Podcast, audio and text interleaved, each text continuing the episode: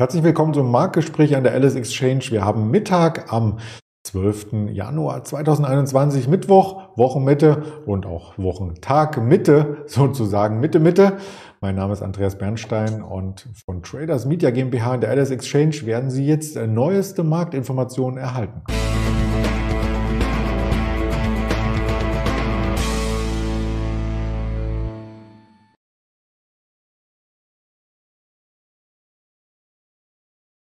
Thematisch geht es heute natürlich um den DAX, der sich über der 16.000 etablieren kann. Mal kurz runterrutscht, mal kurz drüber schaut. Wir schauen uns das genauer an.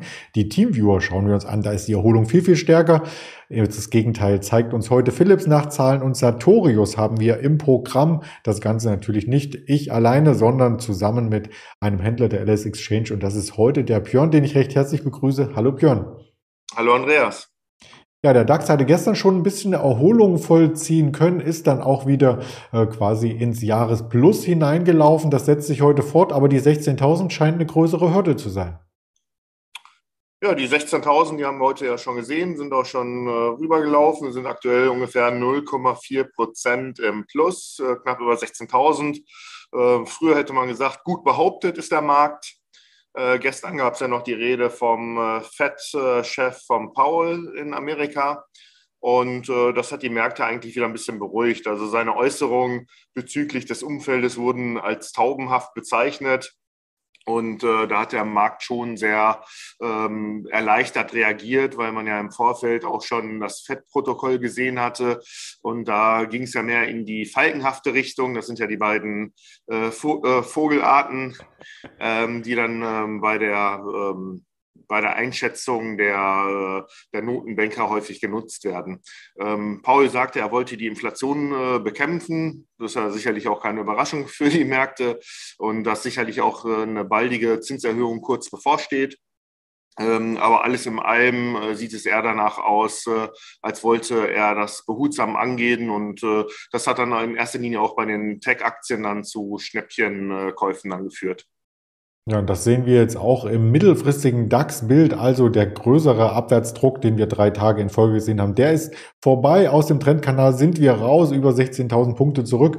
Und es gibt einige Aktien, die ja dann vielleicht auch etwas mit äh, Vögeln äh, zu tun haben. Vielleicht nicht eine Taube oder ein Falke, sondern eher ein Geier, sah man erst über dem Chart von Teamviewer kreisen. Das ist heute revidiert worden. 14 Prozent geht's nach oben aufgrund von einer Zahlenprognose. Wie sahen die denn genau aus? Ja, das Betriebsergebnis ist leicht über den bisher, über den äh, gesenkten Prognosen. Äh, es wird so mit ungefähr 255 Millionen Euro wird da gerechnet bei der Teamviewer. Ähm, ja, die Maßnahmen, der, der äh, Vorstand sagte, dass die Maßnahmen, die ergriffen wurden, ähm, dass die greifen. Äh, man will Umsatz weiter, den Umsatz weiter steigen und äh, Kostensenkungen, die greifen jetzt auch. Und ähm, da sieht man auch wieder eine Erleichterung im Markt. Äh, Teamviewer scheint hier ausgebombt zu sein und hat jetzt auf niedrigem Level eine Bodenbildung vollzogen. Und äh, das äh, führt dazu, dass sie dann heute, wie du schon sagtest, 14 Prozent fester sind und die Aktie notierte gerade um die 13,30 Euro im C-Drachen beziehungsweise an der LSX. Wenn man sich da die Tops und Flops äh, bei den Umsätzen anschaut, 13, 14 Prozent, das ist ganz vorne mit dabei. Auf der Plusseite, auf der Minusseite gibt es eine ähnliche Bewegung und die wird vollzogen auch von einem Unternehmen, was Zahlen gemeldet hat, und zwar von Philips auf der Unterseite. Ja, gleiche Spiel, nur äh, andere Vorzeichen, minus 14 Prozent, äh, um die 29 Euro. Äh, Grund sind die ähm, Ergebnisse, die äh, veröffentlicht wurden heute vorbörslich. Ähm, da belastet auch ähm, ein Mangel an den elektronischen Komponenten. Man könnte auch sagen Chipmangel, wurde, das Wort wurde auch schon häufiger rumgereicht.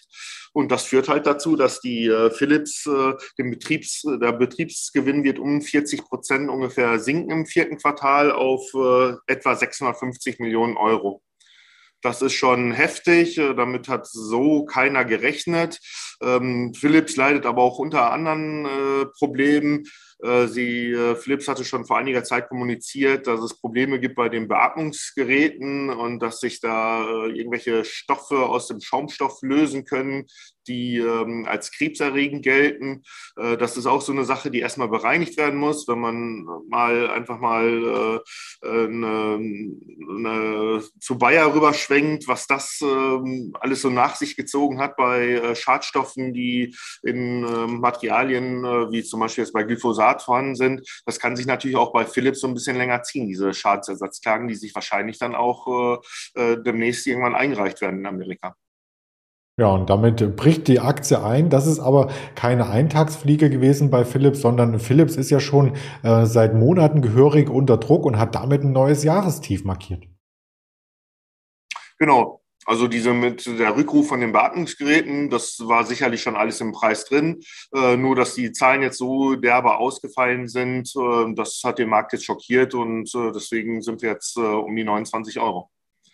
Ja, wir wollen natürlich nicht nur ähm, für solche großen Kursausschläge hier die Informationsbasis bieten, sondern auch auf andere Aktien schauen, die sich vielleicht nicht so stark bewegen, die aber in Summe dann auch den Trendwechsel vollziehen könnten. Und da steht die Sartorius ganz oben im Ende letzten Jahres noch einer der positivsten Werte, die wir im DAX gesehen hatten. Im Jahr 2021 auch ein DAX-Aufsteiger und im Januar geht's mehrheitlich nur nach unten. Warum das denn?